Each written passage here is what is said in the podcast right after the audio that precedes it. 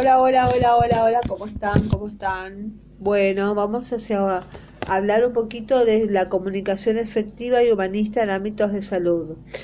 Este es un trabajo teórico donde se ofrecen algunos elementos generales sobre la comunicación, se caracterizan la empatía y la capacidad de resonancia.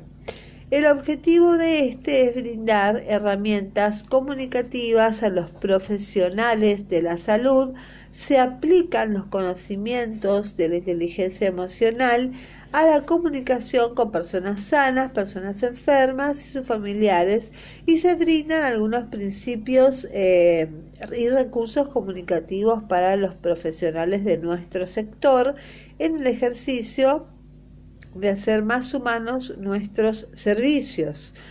Eh, cuando nos comunicamos lo hacemos desde nuestros afectos, desde nuestro conocimiento, nuestra inteligencia, nuestros valores y desde toda nuestra personalidad. Podemos aseverar entonces que la personalidad del comunicador influye en los efectos de su mensaje. Por eso afirmamos que es imposible hablar de comunicación en medicina si no hablamos de compasión, de respeto, solidaridad y otros valores. Y cuando Sumalsi afirmó que no importa cuán sofisticada sea la tecnología eh, para la salud recibida, la salud se alivia con tres simples elementos humanos que son la compasión, el contacto y la conversación. Eh, si el profesional que trabaja con la salud no es movido por el verdadero deseo de lograr objetivos sobre la salud y la conducta de sus consultantes, enfermos o sanos, y por el afán de brindar sus servicios humanitarios más allá del valor retributivo que puedan tener sus acciones, esta comunicación no contará con este maravilloso poder curativo y persuasivo que pudiera tener y este es el primer objetivo de la comunicación en medicina, que es curar y lograr conductas más saludables. Saber comunicarse es una de las principales habilidades que deben desarrollar los profesionales de la salud. El respeto por las diferencias entre costumbres, creencias y tradiciones es parte de la comunicación eficaz. Para eso también es necesario recordar que no solo nos comunicamos a través de palabras, sino que decimos cosas de, eh, de nuestra mirada, con el tono de la voz, con las ropas que usamos, con nuestra manera de llevar el cabello, con nuestros gestos, con la postura de nuestro cuerpo, con la distancia a la cual estamos de nuestro interlocutor, con la disposición de los asientos y hasta con el silencio. La comunicación humana es un sistema interactivo complejo de producción de sentido entre sectores sociales que se configura en niveles interdependientes. Como actores de la comunicación nos estamos refiriendo eh, no solo a personas, sino también a los grupos, a las organizaciones y a las sociedades. ¿Qué requisitos tiene una buena relación de comunicación e información al paciente? Los requisitos para una buena comunicación e información al paciente son la capacidad de empatía y la capacidad de resonancia efectiva, ambas componentes de la inteligencia emocional. El desarrollo. La empatía es la capacidad de sintonizar con las emociones y sentimientos del otro, la capacidad de ponerse en su lugar eh, y saber lo que se siente. Este es entre las habilidades de la empatía están la capacidad de percibir los estados de ánimo de la otra persona, saber leer lo que dice su tono de voz, su postura, sus modales, la persona empática se da cuenta de las necesidades afectivas del otro y reconoce su temor, su angustia y su tristeza. Y quien tiene una relación de empatía no asume posturas de juez criticando y enjuiciando las emociones y sentimientos del otro. No necesariamente las personas empáticas tienen que estar de acuerdo con los puntos de vista de su interlocutor, ni tampoco sentir lo mismo. Se trata, como ya hemos dicho, de entrar en sintonía con su prójimo, que prójimo significa próximo, estar en comunidad con alguien. La empatía implica hacer esfuerzos activos durante la comunicación por comprender el mensaje del otro implica preocuparse tanto por entender como por ser entendido y saber escuchar. Saber escuchar significa no, monopolizar el diálogo. En una conversación, las personas que monopolizan el diálogo dedican más cantidad de tiempo a hablar y menos a escuchar. Hacen más esfuerzo por dar su opinión y puntos de vista que por comprenderlos de la otra persona. Quienes no saben escuchar e interrumpen el curso de las ideas del resto, no lo dejan terminar una idea. Escuchar activamente no quiere decir tampoco guardar un silencio absoluto y, pasivo mientras el otro habla. El que sabe escuchar va dándole muestras al interlocutor de que lo entiende o preguntas si interesa realmente de por entenderlo.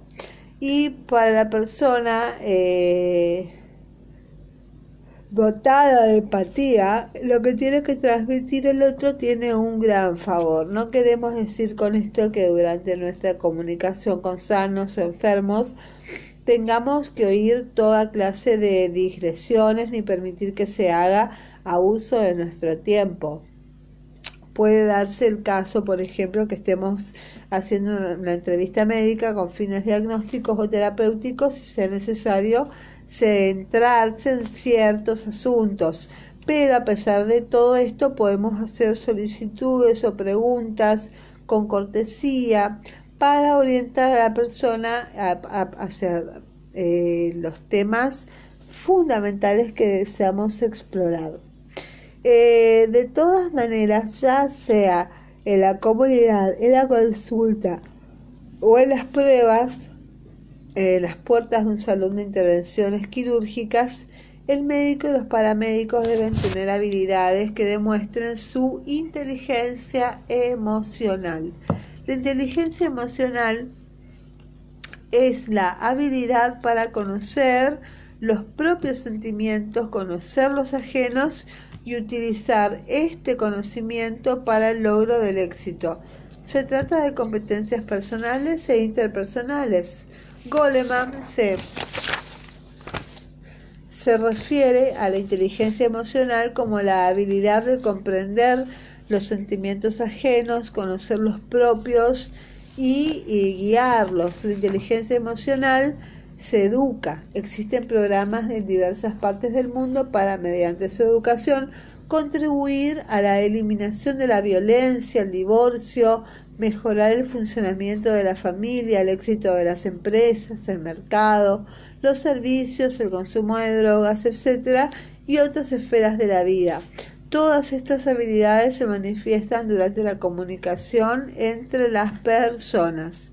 Eh, desde el punto de vista personal o inteligencia emocional para consigo mismo, esta incluye el autoconocimiento, el autocontrol, la automotivación y la empatía.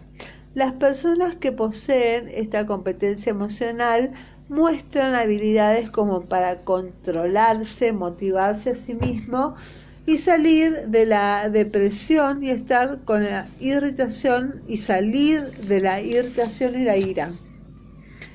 Eh, en cuanto a las competencias impersonales, incluidas en la inteligencia emocional, se encuentran la empatía y las habilidades sociales. Las personas con este tipo de inteligencia interpersonal saben persuadir y formar equipo, provocan el cambio deseado y aceptan la diversidad de las personas y comprenden el sentimiento del otro. La capacidad de resonancia emocional es aquella competencia que nos permita no solo identificar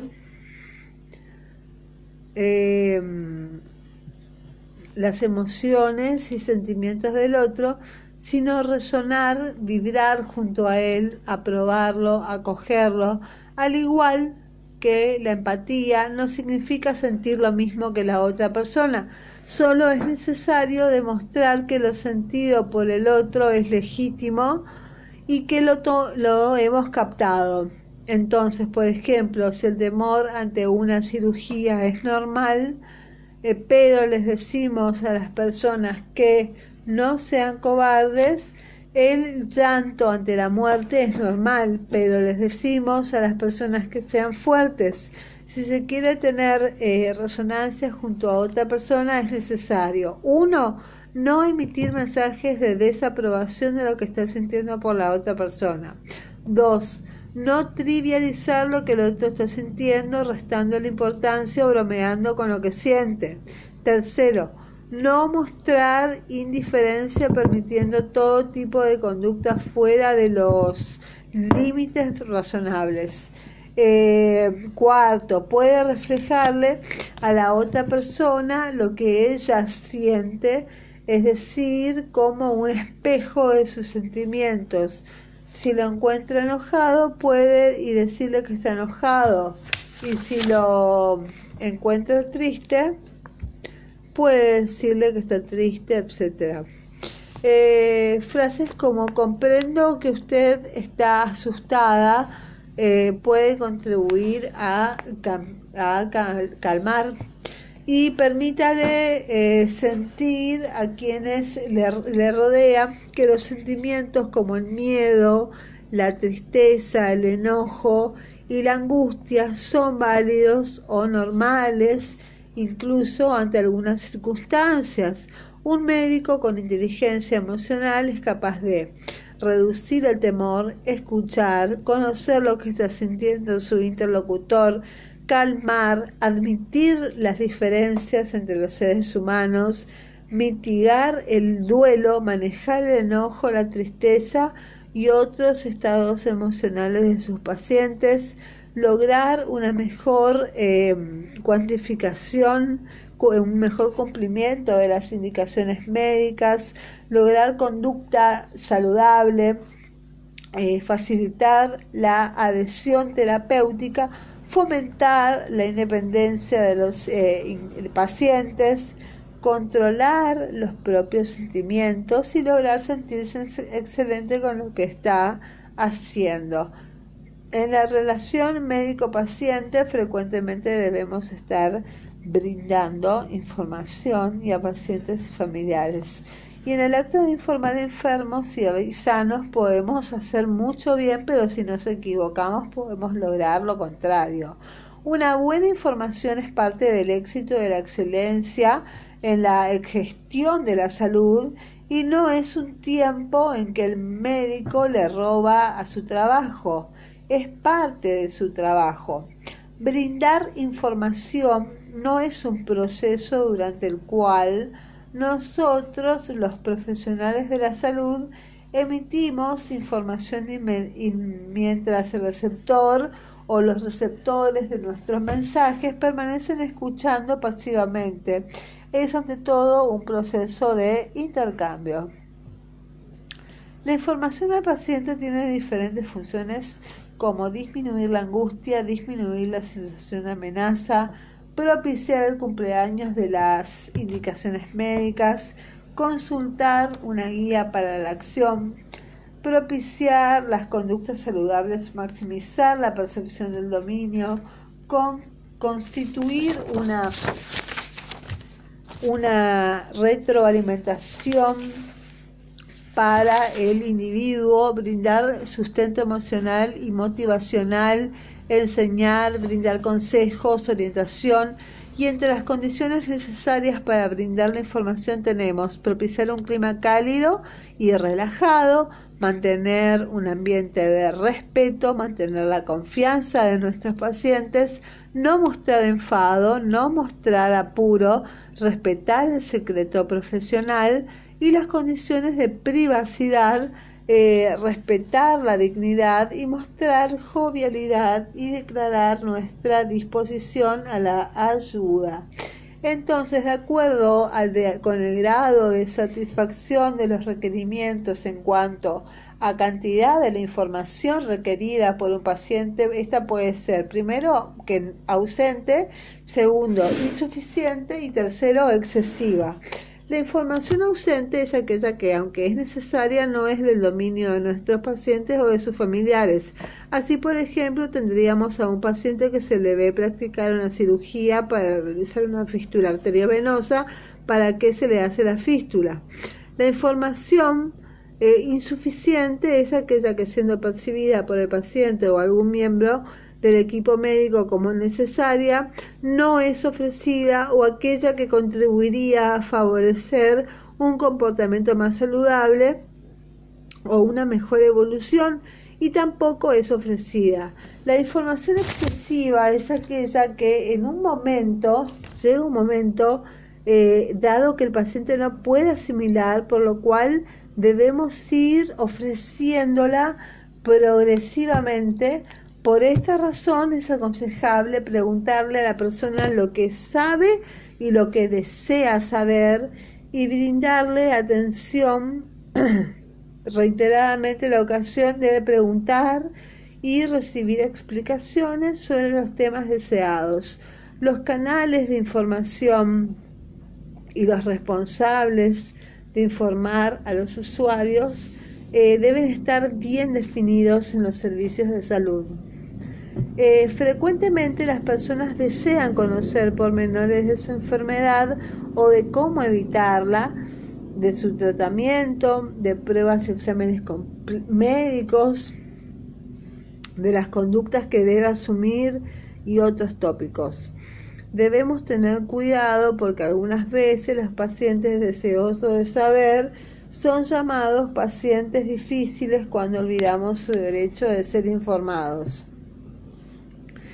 Entre los elementos a tener en cuenta cuando usted brinda información deben estar presentes. Uno, que el grado de estrés al recibir una mala noticia, por ejemplo, un diagnóstico inesperado, un cambio de tratamiento, la necesidad de un procedimiento médico, la presencia de alguna complicación, etcétera, puede bloquear la comprensión del paciente y sus familiares. Segundo, que el nivel escolar y el grado de comprensión influyen en la recepción del mensaje. Tercero, que la edad, el sexo, los horarios, la ocupación, el estilo de vida, las creencias, las motivaciones y otras características de los receptores también influyen. Si conocemos que en el momento de ofrecer una información estresante el paciente carece de una total comprensión, podemos darle un tiempo, si lo permiten las condiciones, antes de volver a tratar el asunto. En todos los casos también podemos auxiliarnos de gráficos, dibujos, folletos y esquemas para facilitar la comprensión. También es necesario tener en cuenta que muchos pacientes permanecen callados, que algunos no expresan sus dudas ni sus temores y no piden información por timidez porque son tímidos, porque tienen miedo a ofender u otras causas, pero esto no significa que no lo necesiten. Los motivos más frecuentes de necesidad de información en cuanto a la salud entre las personas se relacionan con la sexualidad, las, las posibilidades de trabajar, las posibilidades de tener hijos, cómo comportarse ante una cirugía u otro procedimiento médico, qué hacer ante una persona enferma en la casa, sobre la dieta y cómo evitar diferentes enfermedades. Por eso, aunque los pacientes no pregunten, se les debe brindarle la posibilidad de hablar sobre estos temas. Este, entre las técnicas más empleadas para ofrecer información a la población en la comunidad, los trabajadores sanitarios utilizan las charlas educativas, la las audiencias sanitarias, eh, ir a entrevista. para su trabajo de promoción de salud y prevención de enfermedades y otras técnicas de comunicación con los grupos que pueden ser utilizadas son las técnicas participativas y las entrevistas grupales. A todas estas técnicas se les denomina cara a cara porque no ocurren a través de medios masivos de comunicación como la televisión y la radio, los cuales eh, también pueden ser empleados en la gestión de salud. Durante el proceso de información a pacientes, familiares, personas sanas o en riesgo y en la comunidad, es, em, eh, es muy importante no utilizar un lenguaje técnico médico ni palabras muy rebuscadas o altisonantes que dificulten la comprensión de, las, de los destinatarios de nuestros mensajes. La sencillez y la claridad del mensaje son de suma importancia y así también las recetas, los métodos, los, los órdenes, las órdenes, las prescripciones y cualquier tipo pueden escribirse de forma legible y precisa. Veremos algunas recomendaciones para la comunicación con enfermos y sanos. En sus mensajes. 1. Eh, sea usted el ejemplo por ejemplo, un médico que fuma no tendrá mucha autoridad sobre su comunicación para recomendar a los otros que no fumen e incluso para lograr algunas otras conductas de salud. Los profesionales de la salud están en el centro de la atención de la población y los juzgan por no hacer lo que les, indican que otros eh, indican a otros que hagan. Segundo, evite el uso de la palabra no y las prohibiciones absolutas. No favorecen la aparición de la conducta que deseamos fomentar. Tercero, elabore en consecuencia sus mensajes en forma positiva. Cuarto, sea flexible.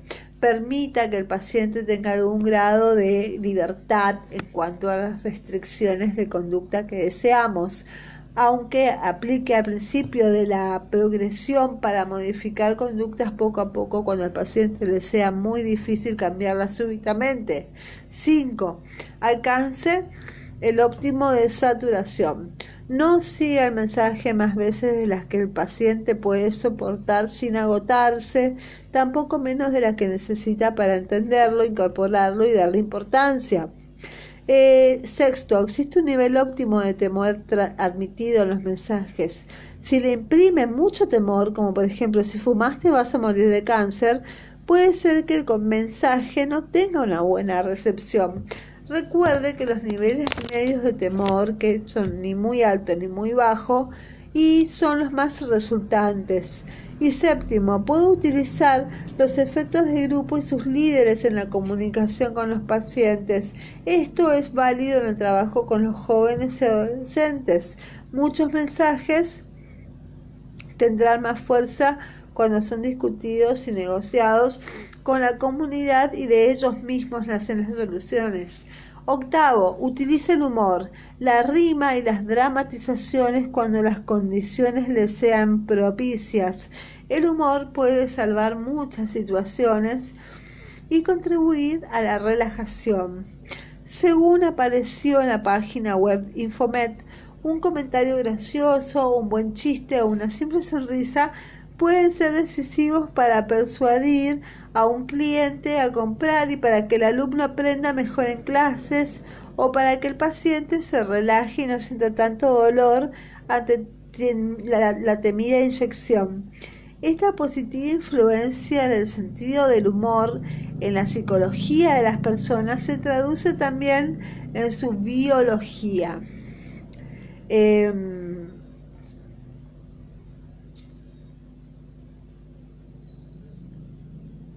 ya que les permite manejar mejor el estrés, protege su inmunidad y con seguridad les facilitará tener una relación de pareja más estable y feliz. Noveno, tenga en cuenta que muchos de sus pacientes en ocasiones solo necesitan compañía, necesitan conversar de algún asunto, aclarar una duda o tener un contacto humano. Décimo, nunca le otorgue poca importancia a lo que es importante para alguno de sus consultantes o pacientes. Onceavo, utilice esquemas, dibujos, gráficos sencillos que faciliten la comprensión de lo que está explicando. Doceavo, dele tiempo a sus pacientes para que interioricen el mensaje que usted desea.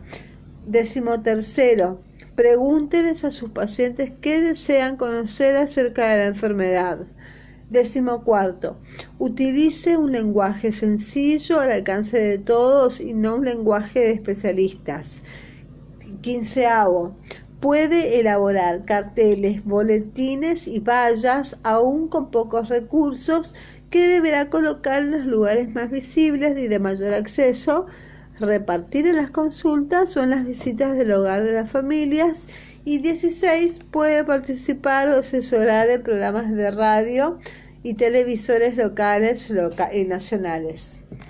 Conclusiones, es necesario desarrollar la inteligencia emocional y en particular las competencias de empatía y la capacidad de resonancia para lograr una buena comunicación en ámbitos de la salud. Cuando nos comunicamos, debemos tener en cuenta las características de pacientes eh, sanos. Debemos respetar las condiciones mínimas necesarias para lograr una comunicación eficaz en nuestro trabajo en el campo de la salud. Muy bien. Eso es todo por ahora. Muchísimas gracias. Besitos.